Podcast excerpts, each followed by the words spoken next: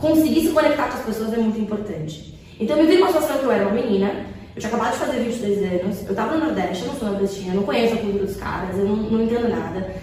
Gente, pelo amor de Deus, eu tinha seis, nem seis meses de formada, eu não sei nada de vendas, design, direito, tô aprendendo. Então assim, coloca a sandália da unidade, se preocupe em conectar com as pessoas que estão em volta de você pra você realmente aprender. Uhum. Tinha gente ali em volta de mim, homens muito mais velhos, estavam fazendo aquilo há 15 anos, em algum momento eu sabia que eu ia liderar eles, isso de fato aconteceu.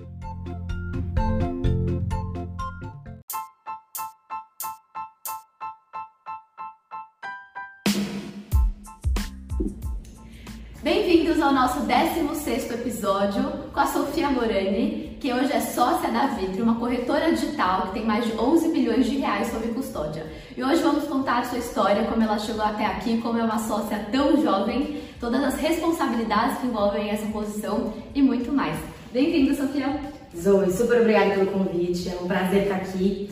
É, eu acompanho a Oslo de longe, eu acho fantástico o trabalho que vocês fazem, a gente tem uma oportunidade gigante aí vocês estão trazendo. E esse espaço que vocês estão construindo com o Oslo Talks constrói muito para a marca também. Então, parabéns pela iniciativa e muito obrigada pelo convite. Obrigada a você por estar aqui.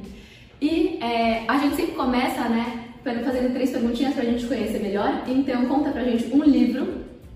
Bacana, vamos lá. É, eu tô muito mexida por um negócio que eu tô dando no momento estudando é, eu estou fazendo um curso, do, um curso do Scott Galloway, uhum. que é um professor da NYU de marketing, de estratégia. Ele escreveu um livro chamado The Four, que é um, uma, um princípio que ele tem chamado T-Algorithm, que como empresas como Amazon, Google, Facebook e Apple chegaram ao valor de um trilhão. Uhum. E aí ele sempre volta para princípios de comportamento. Então, é, o que na nossa natureza humana é, tem apelo nessas marcas e como elas conseguem dominar isso para gerar muito valor percebido. Uhum. É fantástico, tô super envolvida nisso, fazendo curso, lendo livro, tá sendo muito legal. Nossa, muito bom, quero ler. E uma viagem que te marcou? É, hum, essa é difícil porque eu gosto muito de viajar, são aquelas que dá na telha, entra no ônibus, vai parar em Paraty do nada, assim, sabe? Mas em 2017 acho que eu fiz uma viagem que me marcou muito, foi a primeira viagem sozinha. Então eu tava lá na Ambev, em Fortaleza, decidi tirar férias e passei 23 dias viajando pela Europa sozinha, 100%, novinha pra caramba. É, e eu tinha sonhos para Paris, eu tinha ido quando era pequenininha, mas depois nunca mais tinha voltado. E aí, enfim, fui lá com meu dinheiro, paguei a viagem, cheguei, foi fantástico, fiquei em hostel, foi, foi uma delícia, assim, sabe? Era uma coisa bem, bem meu momento. Então eu acho que essa é talvez a mais marcante. É legal, né? Viajar sozinha, você se autoconhece, enfim. Não, assim, eu acho que. É, não sei se é pra todo mundo, mas todo mundo que sente talvez, talvez um pouquinho de vontade. Cara, bota ali aquela carapuça da coragem e, vai. E, e vai, porque é, decidir sozinha as coisas, o que você quer fazer, conhecer gente nova, sabe? Ter o seu olhar para as situações ali. É um negócio que te traz um pouco de, de, de confiança mesmo, entendeu? Então, acho que é saudável, vamos dizer assim. Uhum. E uma mulherana dessa tem provavelmente uma inspiração. Quem é? Olha, eu poderia ser super clichê aqui, falar várias pessoas, mas é, tava até pensando nisso esses dias conversando com meu namorado. Acho que minha avó é uma figura muito forte pra mim. Uhum. Minha avó, ela vem de uma história de uma família muito simples, com sete irmãos, ela é mais nova, teve que é, batalhar muito pra, pra conseguir estudar, pra conseguir as coisas que ela queria. Casou com meu avô, que é um cara incrível. Os dois foram construindo a vida aos pouquinhos juntos. Meu avô é médico no interior do Goiás e tal, então eles foram galgando coisas juntos. E em algum momento ela decidiu, depois de três filhos, ela quis empreender. Uhum. Naquela época o Boticário estava bem no comecinho. E ela se juntou com mais, é, uma amiga e abriu as primeiras lojas de Boticário no interior de São Paulo. Legal. Ela chegou a ter nove lojas. E ela era a pessoa que fazia estoque, frente de funcionários, contratava as pessoas, ela tem um espírito super expansivo, é, uma fé inabalável. Então, assim, sabe aquele, aquele mulherão bode interior mesmo, assim? E ela sempre teve essa, essa, essa, essa aura muito forte. E isso acabou me dando, eu acho que um pouco de. de ah, pesando, assim, eu acho, a minha formação é, como mulher, assim. Ela foi muito bom.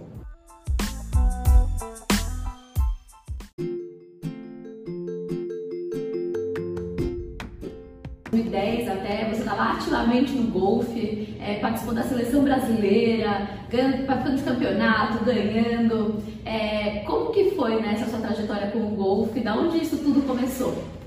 Tá, é, quando eu tinha acho que uns 10 anos, meu pai começou a jogar golfe. Uhum. E meu, eu assim, grudada com meu pai, ele sempre foi uma figura também muito forte pra mim. É, eu sempre gostei de esporte também, eu acho que é, são poucas as coisas que conseguem, numa idade ainda muito nova, te trazer três coisas: responsabilidade, resiliência é, e de alguma forma ali eu acho que o respeito, né? É, e o esporte consegue. Então, é óbvio que você não sabe disso quando você é pequenininho e tá fazendo algum esporte, mas olhando para trás, faz muito sentido, assim, pra carreira profissional, esses três princípios, né? É, e aí eu, eu gostava de competir, eu gostava de jogar, e meu pai começou a jogar golfe e a gente começou a fazer isso meio que pra ter uma coisa junto, pai e filha, né? É, e aí eu comecei a curtir, treinar, e a coisa foi evoluindo de uma forma, e é muito interessante, porque assim, não, não, não tinha na época, acho que hoje talvez ainda não tenha também, não acompanho mais tão de perto, mulheres jovens no, no golfe. Uhum. Não, não, é uma coisa que você acha facilmente. Eu comecei a jogar e comecei a jogar muito bem. A gente tinha, tem um clube lá em Ribeirão, de Ribeirão Preto. Tem um clube lá, eu ia, jogava, jogava todo dia, treinava todo dia. É, realmente dei aquela viciada, sabe assim? É, e tinha espaço nos campeonatos. Então eu ia nos campeonatos, a CBG começava a te dar sabe, bolsa para você jogar fora, etc e tal. E aí a gente juntou uma turma de meninas e eu fui jogar o Sul-Americano.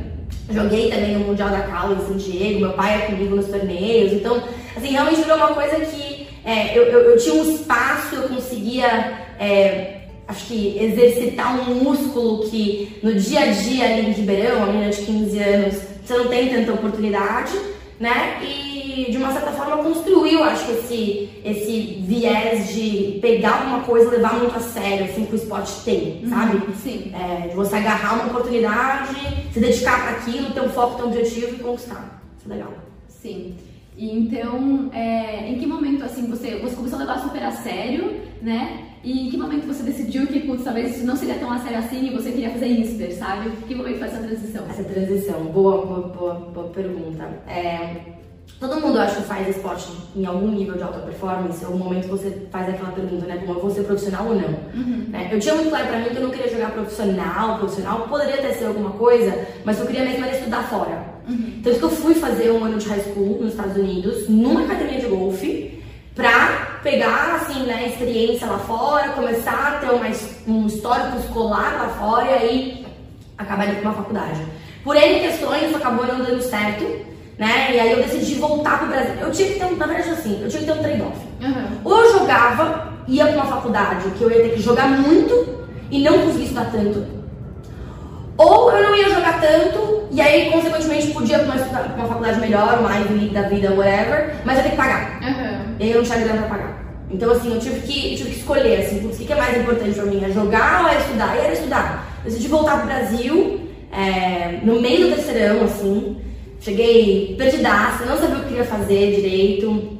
Tanto que eu prestei INSPER, GV, na GV eu prestei Economia, no INSPER Administração, na SPM Publicidade e Propaganda, é, e Direito na FRJ e na Sanfran, assim, tudo, tudo. Mas onde for eu vou, né? É, e, e aí eu passei em primeira lista no INSPER. Uhum. E quando você passa na primeira lista, eles te chamam pra, sei lá, um café da manhã pra conhecer a faculdade. Cara, quando meu pai entrou lá, eu falei, o quê? Sai daqui, não quero saber. E eu queria ter feito comunicação social. Uhum. Mas minha mãe falou, meu, faz administração, curso mais completa, nananã. E eu fui.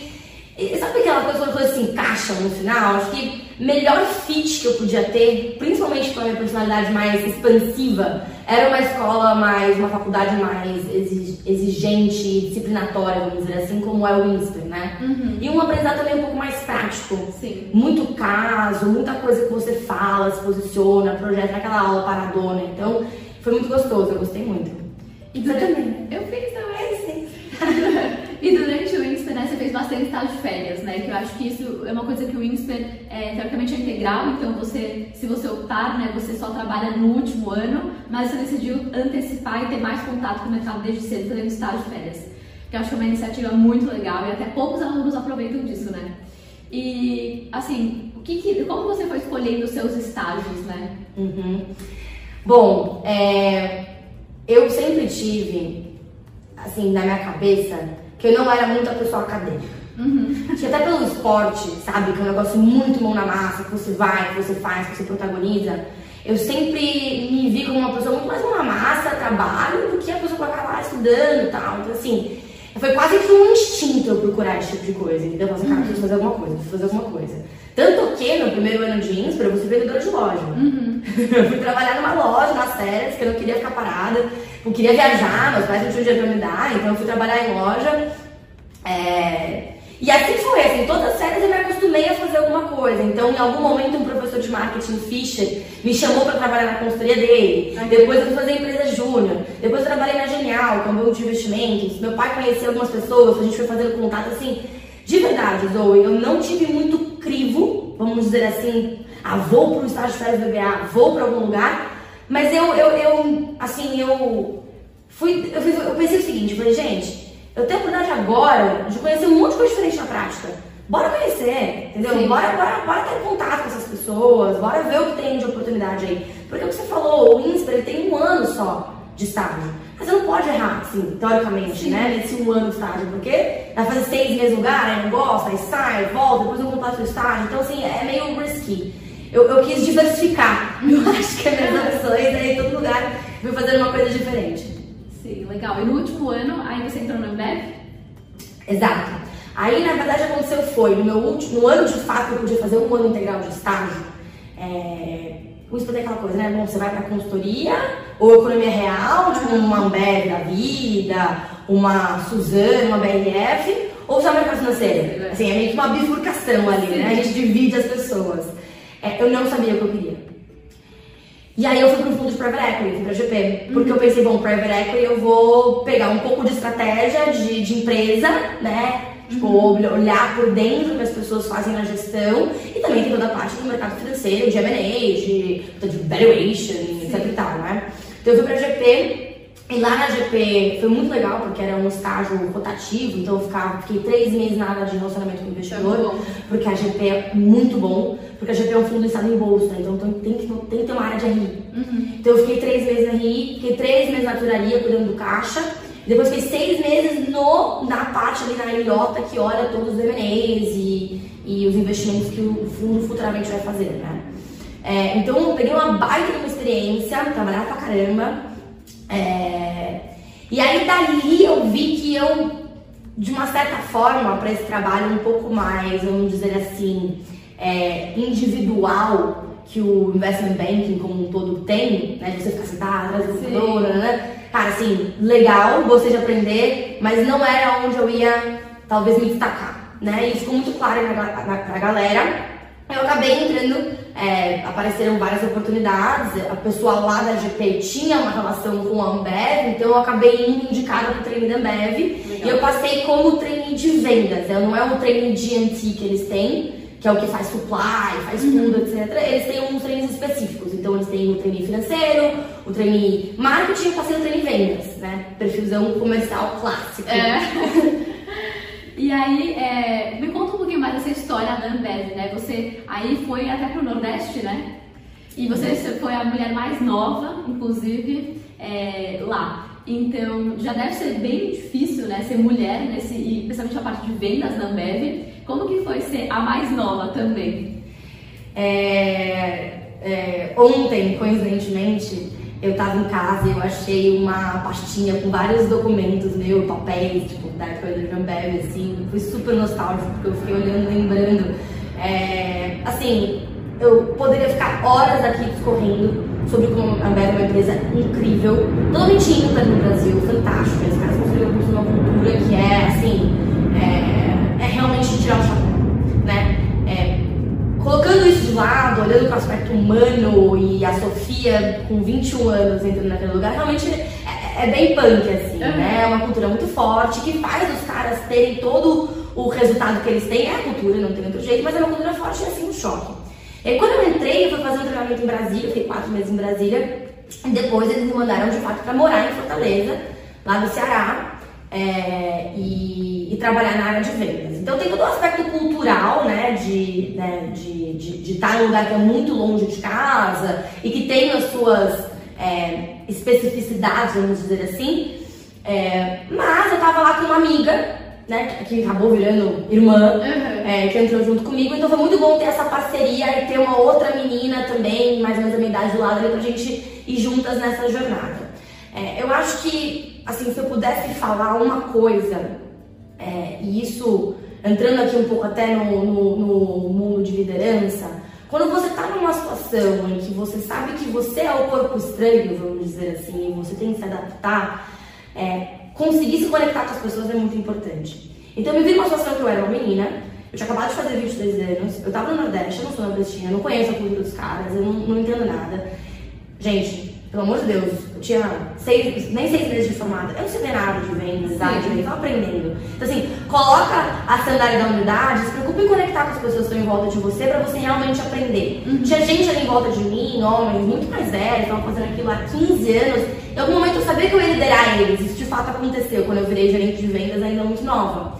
É, mas teve uma coisa que me ajudou, foi olhar pro lado e falar, deixa, deixa, deixa eu deixar esse cara me ajudar. Sim. E deixa eu trazer ele para perto de mim e criar uma conexão com ele, entender o que é importante para ele, para ele se sentir confortável em nessa posição. Sim. Então esse exercício da empatia, quando você tá nesse tipo de situação, apesar de ele não ser tão trivial, como eu tô falando aqui agora, vai lá, não, não é tão fácil, é, mas ele é quase que sine qua non. Porque senão você ou, ou, ou, você acaba tendo um conflito, ou você acaba sofrendo demais e o seu psicológico de alguma forma não aguenta essa situação. E aqui, só um parênteses importante, eu acho que jogar o golfe de uma certa forma e ter esse contato com várias é, nacionalidades, ir para campeonatos, né? E você participar de um, de, um, de um time com várias pessoas ainda muito nova, acho que de uma certa forma isso vai moldando a sua capacidade e você vai entendendo a importância de fazer isso. Sim. E como que foi, né, você virar gerente tão nova? E principalmente, como você falou, com todos esses desafios lá. Em que momento você virou gerente? E como que foi, né, de fato, daí gerir o time? É, bom, 2016 era isso e naquela época eu acho que a Ambev ela não tinha um olhar ainda super apurado e voltado para marcas premium. Uhum. Existia lá dentro da Ambev que eles chamavam de segmento premium, as inovações, etc. Mas principalmente para é, regiões como o Nordeste, onde a renda per capita é muito baixa, essas marcas não vendem tanto e não têm tanta relevância como, por exemplo, tem lá São Paulo. Né? Então, os caras não tinham um plano estratégico para isso.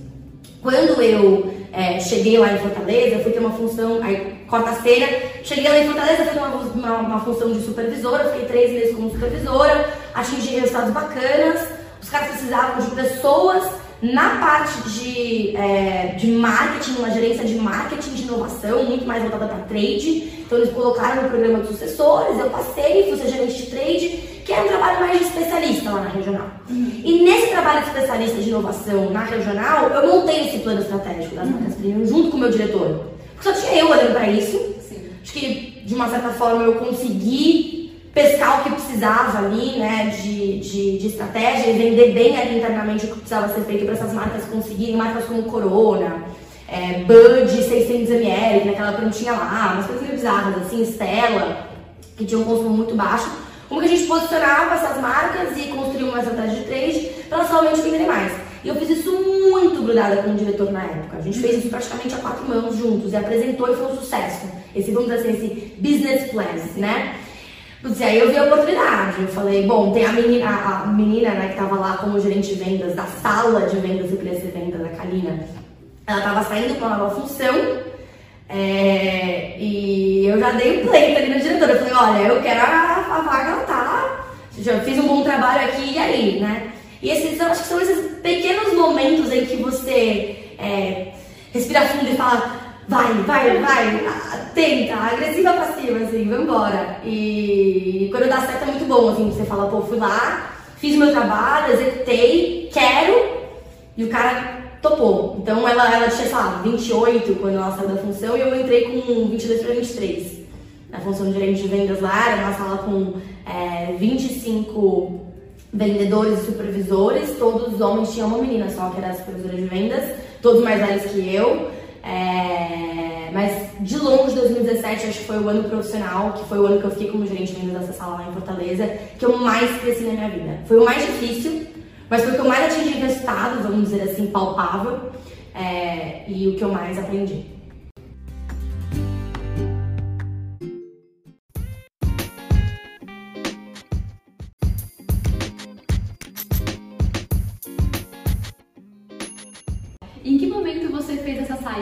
Da Ambev e surgiu também a Vitro na sua vida?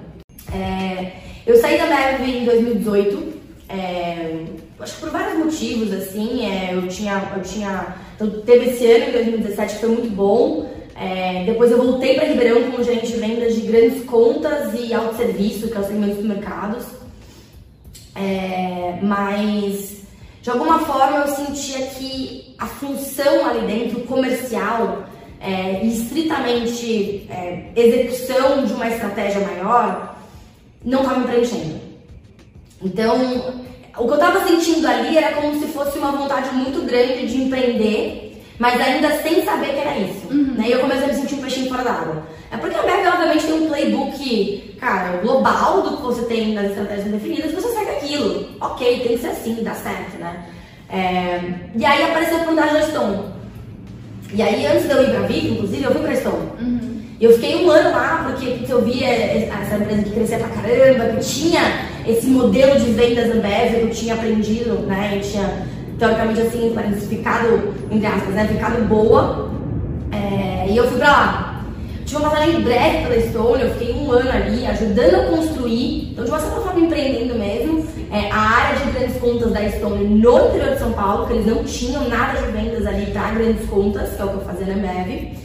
É, mas ainda assim eu sentia que era algo. É como se fosse o seguinte: eu, eu, eu queria entrar num barco com um, um, um, Sabe aqueles negocinhos, como é que chama? Um pedal, uhum. sabe assim? E tava me colocando. Eu tava no Titanic, depois me colocaram num, num catamarã e eu queria um barquinho pra remar, assim, uhum. sabe? Não era aquilo ainda. É. Então, então eu falei, putz, não é isso. E dentro da Stone ainda comecei a olhar para fora, conversar com algumas pessoas. Meu pai trabalha no mercado financeiro há muitos anos, é, acessei alguns amigos e tal. E acabei reconectando com uma menina que fez estágio comigo na GP. Uhum. A Paty. E a Paty, quando eu tava na GP, ela virava pra mim, essa história é fantástica. Ela virava pra mim e falava assim, menina, você parece tanto a esposa do meu, do meu primo. Você precisa conhecer ela. A Ilana, a Ilana, vocês são iguais, vocês parecem de jeito, vocês parecem de cara, vocês parecem de tudo. Isso 2014. Corta a ceia, tô conversando com a Paty de 2019, ela fala, meu, você acha que tá você conhecer a tal da Ilana? Uhum. Depois de mil anos. Depois de mil anos. Aí eu falei, bora conhecer a Ilana então. E assim, Zoe, foi. Foi. É, tiro e queda, assim, sabe? Eu cheguei pra conversar com ela, eu sabia que ela tava no projeto da Vitrio. É, a gente ficou duas horas na sala conversando. E aí eu vi é, uma coisa que eu acho que. Eu não sei até que ponto hoje a, as meninas, a mulherada, os jovens que estão começando a trabalhar colocam o peso nisso que deveria. Mas ter gente do seu lado que tá afim de te mentorar é a coisa mais importante no começo da nossa carreira. E eu acho que até é um certo nível de maturidade, assim, talvez para sempre, entendeu? É, eu, e eu vi nela uma figura de uma mulher super nova, fazendo um negócio incrível, fantástico, com propósito, com dois filhos em casa, fazendo mestrado em Harvard, sabe, esposa. Então, assim, não deixando de lado a função de ser mulher, né, e, e conseguindo curtir, vamos dizer isso, junto com o trabalho, junto com o aspecto de de lifelong learning, né? Que você tá sempre estudando e evoluindo. A hora que eu olhei, eu falei assim, meu, eu preciso falar dessa mulher, entendeu? Assim, uhum. projeto legal, etc e tal, mas as pessoas que estão aqui, que vão realmente me ajudar a galgar coisas maiores na minha carreira. E ter uma, uma, uma figura feminina forte do seu lado, que vai ser sua companheira nisso, assim, é, é, imprescindível, entendeu? Na minha visão, sabe? E é muito bom, né? Você trabalhar com gente que te inspira. Com certeza, com certeza. Eu acho que Assim, uma das coisas que eu tenho pra mim é muito legal a gente querer mudar o mundo e fazer coisas grandes, etc. Mas se você conseguir ajudar quem tá do seu lado, né? Se eu conseguir, hoje eu tenho um time de oito pessoas, é, oito pessoas. Se eu conseguir ajudar, as pessoas estão do meu lado, as meninas estão do lado do time, os caras estão do lado do time, né? As estagiárias estão ali, de alguma forma ajudar eles a fazer alguma coisa boa para eles, eu acho que assim, isso é até quase mais importante do que você cara, fazer isso pro mundo, entendeu? E é em larguíssima escala. Não é que adianta você fazer isso em larguíssima escala pra muita gente, do seu lado você tá conseguindo ter esse tipo de efetividade. Sim. Então a Ilana me trouxe muito isso, né? A Vitro me trouxe muito isso, porque lá dentro a galera tem essa cultura e tem essa cabeça. É... E é uma coisa que eu carrego e passo pra frente, assim, todo dia, se possível. E você entrou na Vitro em qual posição, qual cargo? Fantástica essa pergunta, porque a Helena virou pra mim e falou assim: vem ser meu braço direito. Ela virou e falou: olha, a gente não tem vaga pra você. A Vitro na época tinha 20 funcionários. Uhum. Foi a 21 funcionária da Vitro. É, tinha um, um bi 200 sobre gestão, três produtos, três pontos próprios, era bem pequenininha mesmo. Era um andar, umas quatro baias, assim. É, eu cheguei lá e a Helena foi muito sincera. Ela falou assim: olha, a gente adorou você. A gente quer você aqui precisa de gente boa, eu não tenho um cargo, não tenho uma função e eu consigo fazer isso. Uhum. Só que assim, eu tava, eu tava, assim, tava craving tanto um negócio pra eu entrar de cabeça, pra eu pôr a mão na massa, pra eu fazer, que eu sentia que eu, assim, era isso que eu queria, mas não, não aparecia, sabe? Eu falei, meu, quer saber? Eu tava em Ribeirão na época. Eu vim pra São Paulo morar na casa de uma amiga minha. Tipo assim, não tinha onde eu ficar, sabe? Eu catei a malinha, entrei e falei, tô nem aí, vambora, vamos atrás desse negócio e pulei de cabeça mesmo, sabe? Eu fui ser braço direito dela. E aí as coisas é engraçado assim, né? Quando você tem um negócio que tem um propósito muito claro, as pessoas estão em volta compram isso, é, o desenrolar daquilo é muito, é muito gratificante e acontece de uma forma muito natural. Então, assim, eu cheguei lá, cara, tinha mil coisas Então a gente foi atrás de fornecedor, era realmente ainda naquela época montar mesmo a empresa, sabe? Ela falou pra mim e falou assim: faz uma consultoria interna, o que você mudaria aqui dentro? A gente né, começou a fazer isso, tinha um projeto de inteligência artificial que ninguém queria abraçar. Eu abracei tanto que eu toco isso até hoje lá dentro e aprendi pra caramba. Então, assim, foi, foi realmente um. um uma. uma é, é, tem aquele filme Desventuras em, em série, né? Foram aventuras em série, uhum. né? Foi o oposto disso, as coisas foram acontecendo. E hoje você é head de relacionamento digital, né? O que, que isso significa? Boa pergunta também. É, acho que é uma área que a gente meio que criou lá na Vitrio com, com alguns aprendizados que eu fui tendo ao longo desses dois anos. E a gente percebeu, né?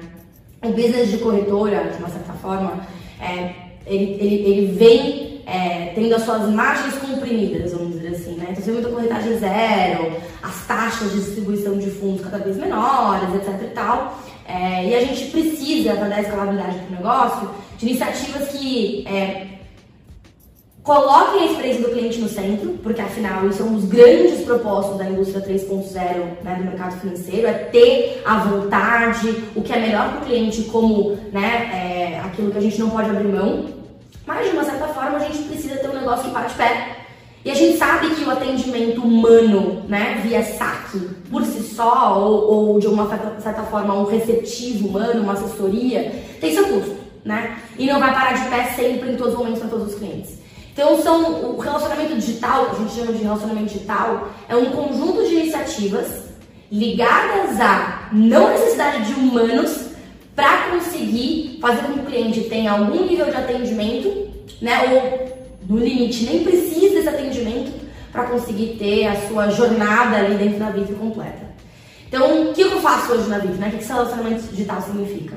Primeiro de tudo, uma análise de dados muito forte, então a gente entende e a gente consegue hoje em dia taguear, literalmente colocar tags em todos os motivos de contato do nosso cliente. A gente tem uma filosofia que é o telefone não pode tocar o limite, né? Então, a gente entendendo por que as pessoas estão ligando, a gente literalmente roda um PDCA uhum. para entender por que as pessoas estão ligando e atuar na causa raiz daqui. No, a grosso modo, esse é o trabalho é, mais primário de CX.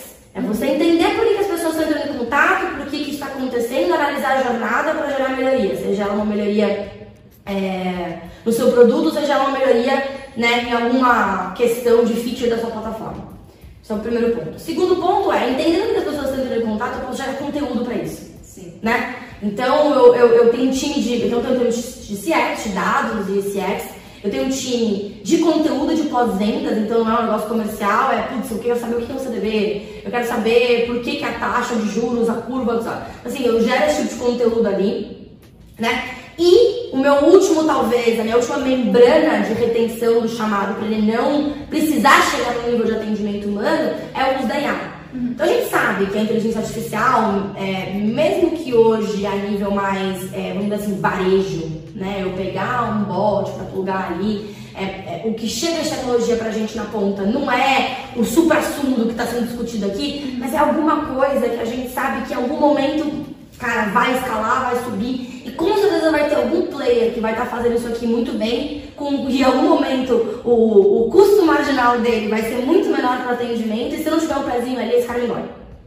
Então eu preciso conseguir é, potencializar o uso de, de inteligência artificial para atendimento a nível de suporte. É, e eu uso, obviamente, tudo que eu aprendo aqui na parte de CX, tudo que eu, eu produzo aqui na parte de conteúdo para alimentar esse cara aqui no final. Então, basicamente, relacionamento digital hoje na vida a gente entende que é isso. São esforços né, de melhoria de jornada, de produção de conteúdo de uso de inteligência artificial para que os clientes tenham uma, uma, um, um, bom atendimento, mas que isso não onere de alguma forma é, o nosso, vamos dizer assim, CAPEX, né? E a gente usa eles, essa grana que iria para atendimento humano, para gerar mais produto, para gerar mais inovação, para gerar é, uma plataforma mais, mais holística para o nosso cliente. O que, que você faz é, de rotina para te ajudar a gerir todas as pessoas? Aqui eu queria fazer um agradecimento especial a Ambev por ter me ensinado como rotina com time é importante. Gente, time, assim, você quer ter mais horas no seu dia? Não vai ter, né? Porque o dia tem 24 horas e acabou, é isso. Deus fez assim e tá assim até hoje. Você tem que ter um bom time. A única forma de você ter mais horas no seu dia é se você tem um time que sabe o que ele tem que fazer, entende por que aquilo é importante, então compra o sonho, tem esse sentimento de dono em cima daquilo que ele faz, né? E tem muito clara as responsabilidades dele. Então, eu acho que a rotina, ela tem que funcionar não para um líder ter um lugar para cobrar, para exigir, para fazer aquele micromanagement, pra, mas para garantir que as pessoas sabem o que estão fazendo, por que estão fazendo e se o jeito que elas estão fazendo é o melhor jeito de chegar no resultado que você quer. Uhum. Então, basicamente, as rotinas que eu tenho com o meu time hoje são rotinas de planejamento. Né? Então, as, vou entrar aqui até no micro para você, tá? As segundas-feiras a gente tem, eu tenho com cada, são quatro bios, né? Dado, cura, dados, curadoria, que é CX, conteúdo e robôs. A gente tem toda segunda-feira de manhã é, nossas reuniões de RPS, que eu chamo, reunião de planejamento semanal que, que essas pessoas trazem na reunião? Cara, qual foi. Têm metas, óbvio, a gente trabalha com metas na Vitri, bem desdobradas, bem claras. Então elas trazem o resultado acumulado das metas no mês e na semana anterior. Então eu tenho um objetivo na semana anterior que era gerar putz, engajamento em X de conteúdo. Como que foi? O que, que deu certo? O que, que não deu certo? A gente faz uma análise disso, rápida, reunião de 25 minutos. E aí, em cima disso, traça o planejamento para aquela semana, para atacar as falas sair dos problemas que tá dando certo. À tarde, weekly, então os times apresentam os seus dados para os outros né, do, da equipe conseguirem ter uma visão do que está acontecendo. Uhum. Né? Às terças-feiras eu faço pela manhã um papo só com as lideranças, que eu tenho estagiários no meu time também, mas aí só com as lideranças a gente discute alguns aspectos estratégicos. E é muito importante você estar tá sempre cruzando o que, que, cada um tá. Você que tem a visão do todo, né, como, como head da área, você tem que estar tá sempre cruzando é, o que, que, cada uma dessas pessoas do seu time está fazendo e onde você pode gerar sinergias. É muito importante esse momento acontecer. Na quarta-feira eu deixo a agenda aberta para eles fazerem um check comigo, um checkpoint, tipo, como está correndo a semana. E na sexta, toda sexta-feira sagrada, a gente tem a reunião de, de plano de desenvolvimento individual. Eu tenho meia hora com cada pessoa, eu fico fazendo reunião das 8 da manhã até 1 e meia da tarde, meia hora com cada pessoa do meu time falando sobre é, cara, desafios de soft skills, desafios de hard skills, o que tá dando certo, você está feliz, é como tá sua mãe. Uhum. É se conectar um nível um pouco mais pessoal com as pessoas, é super importante pra garantir que elas estão fazendo a coisa certa, com o sentimento de dono, sabendo, escutando, ouvindo. Assim, é, é, é eu vejo hoje assim, o meu trabalho 80% dedicado pro time. 80% do que eu faço no meu dia é dedicado pro time. E tem que ser assim quando você está numa posição de liderança e, e, e 20% é estratégia, estratégia, estratégia, estratégia. É isso. Legal. E há cinco meses atrás você teve né, o convite para ser sócia. Como que foi esse convite? O que, que mudou para você? Zoe, é, como eu estava falando, né, sentimento de dono. Eu acho que quando você vira sócia de uma empresa, você já é sócia no coração, vamos dizer assim, há muito tempo. Eu acho que é, eu tive a sorte na Vitro de, assim, como eu falei, né, ter mentores muito bons que me deram a oportunidade de, de, de evoluir, de crescer e conseguiram ver dentro de mim essa, esse sentimento de dono. Então, o, o, uma coisa que a Ilana sempre me passou, de uma forma muito objetiva foi feedback. Uhum.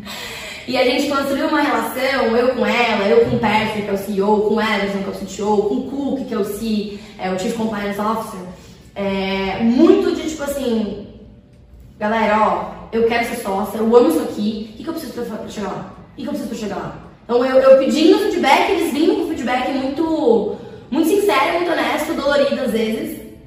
E, e aí quando você consegue criar esse ambiente de confiança, né, e entender que você tem que evoluir algumas coisas para conseguir é, atingir um objetivo específico, tudo flui muito bem, né? Então eu acho que foi isso, assim, não teve uma virada de chave específica, eu acho que foi um momento ali em que existe uma cerimônia, um momento que eles param para colocar novos sócios para dentro né? E, e, acabou rolando super rápido, mas acho que porque eles estavam abertos para ter uma menina super jovem ali uhum. e eu estava aberta para conseguir absorver muito do que eles estavam passando de conhecimento e aplicar isso. E, e, e na vida eu acho que o legal de, de uma startup quando você pega esse negócio no começo e, e põe a mão na massa é que num certo limite você tem mais permissão para errar, sabe? Então eu fui cometendo várias vezes no caminho e eles foram me ajudando a ajustar e a gente foi corrigindo e, putz, a gente gerou muito valor junto. E aí, quando você gera muito valor junto, nada mais justo do que você distribuir esse valor na, na, na forma de, de, de equity, vamos dizer assim, né? Então,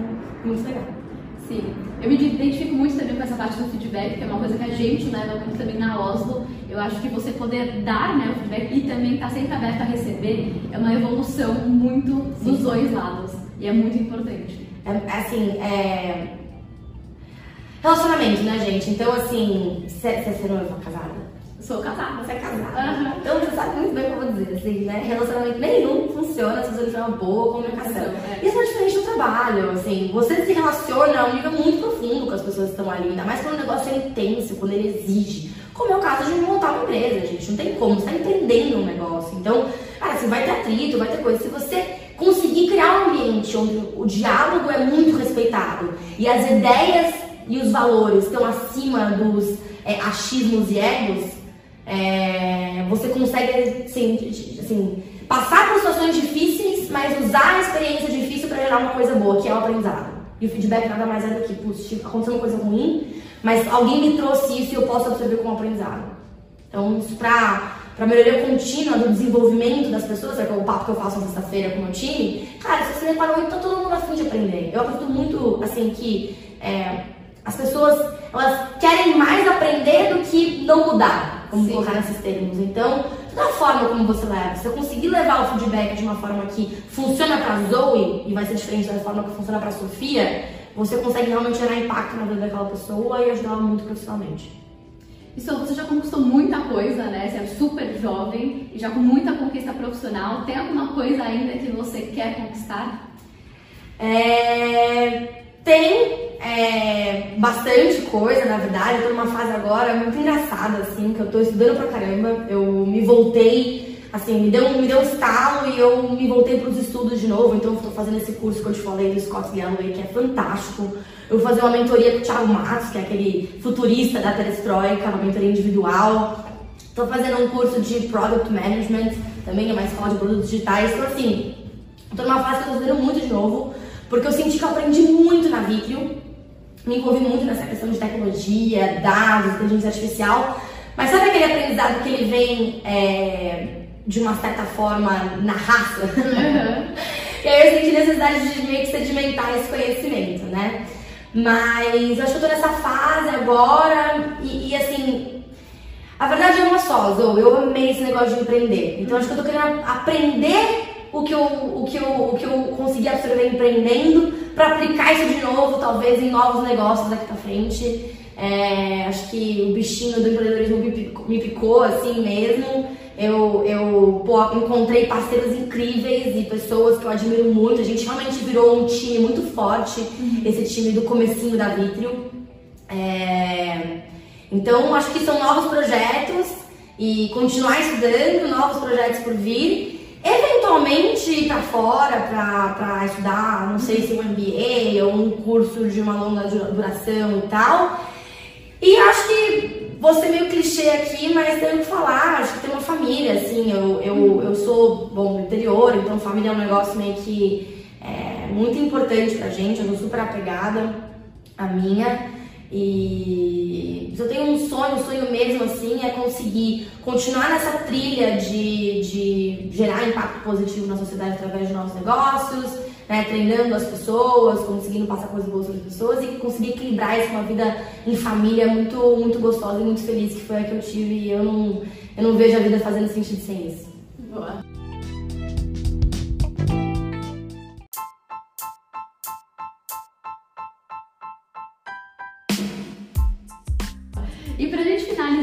Você é um exemplo claro, né, que conseguiu empreender sem de fato ter que abrir o seu próprio negócio desde zero. Você conseguiu empreender em outras empresas. É, uh, que bom, tem muita gente que quer empreender dessa forma também. Então, quais as dicas que você dá para mulheres que estão nessa fase querendo empreender em outras empresas e ter seu sucesso lá? Boa. É, acho que eu falei um pouco disso já, mas é, ter pessoas do seu lado que estão é, afim de te ajudar a crescer é muito importante. Você realmente se identificar com essas pessoas no nível pessoal, inclusive, tá? É, valores, princípios, etc. Se você consegue ter gente do seu lado que vai te comprar, que vai te ajudar a, por exemplo, enxergar uma oportunidade e falar, meu, vai lá quando eu tô aqui. Mas vai lá, sabe? Quebra a cara, volta, a gente conversa, a gente discute. Querendo ou não, o empreender, e você deve saber muito bem disso, uhum. é você é, trabalhar e, e, e, e negociar e, olhar para as coisas, cara, sem um playbook definido. Total. É você indo lá, quebrando a cara, voltando e falando, cara, isso aqui deu certo, isso aqui não deu certo. Vai lá, volta, quebra a cara, volta, aqui deu certo, isso aqui não deu certo. Empreender dentro de uma organização é isso no nível um pouco mais específico. Então, quando a gente estava montando o relacionamento digital, eu passei várias noites quebrando a cabeça para entender qual era a melhor forma de usar uma lógica para taguear os chamados. E aí eu ia, dava errado e voltava. Como que eu vou usar a IA para fazer isso? Ia, dava errado e voltava. É, e aí ter esse respaldo de uma liderança que consegue te direcionar, mas te dá liberdade para você criar, é imprescindível. Uhum. Se você tá num lugar onde as pessoas não conseguem é, transmitir essa, essa liberdade com responsabilidade, fica muito difícil fazer esse trabalho, concorda? Total. Né? Isso vale até a nível de, de, por exemplo, um sócio. Né? Você vai você vai fazer uma rodada de capital, né? quer, quer trazer investimento. É, pô, você vai ter que trazer um cara que tem essa cabeça, né? Que vai te dar um investimento, mas vai te dar liberdade para você conseguir botar o teu negócio de pé da forma que você quer. Ele vai confiar em você, né? É, você vai trazer uma pessoa pro seu time. Tem que ser uma pessoa que sabe lidar com é, a pressão de você ter responsabilidade, mas também com o aspecto devolutivo da, da, é, da liberdade. Então, é, acho que é isso, assim. Acho que a maior dica é encontre pessoas que estão dispostas a te treinar que conseguem equilibrar bem e você também tem que se policiar para equilibrar bem a, a, liberdade com responsabilidade e não tenha medo de errar. Que eu vou colocar três coisas é isso. Tá? Você vai errar, todo mundo vai errar. Erra rápido e volta sempre para esse safe place para você conseguir é, é, revisitar o que deu certo e o que deu errado e, e tentar de novo.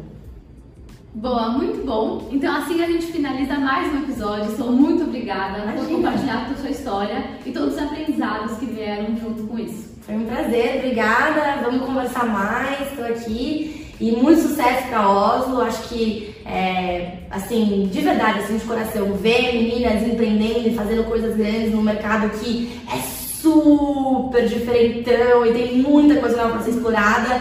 Acho que, que é um baita de um orgulho, assim. Então, parabéns para você e para todo o seu time. Muito sucesso para vocês. Obrigada. E a, esse episódio vai estar tanto no Spotify quanto no nosso canal do YouTube. Obrigada e até a próxima!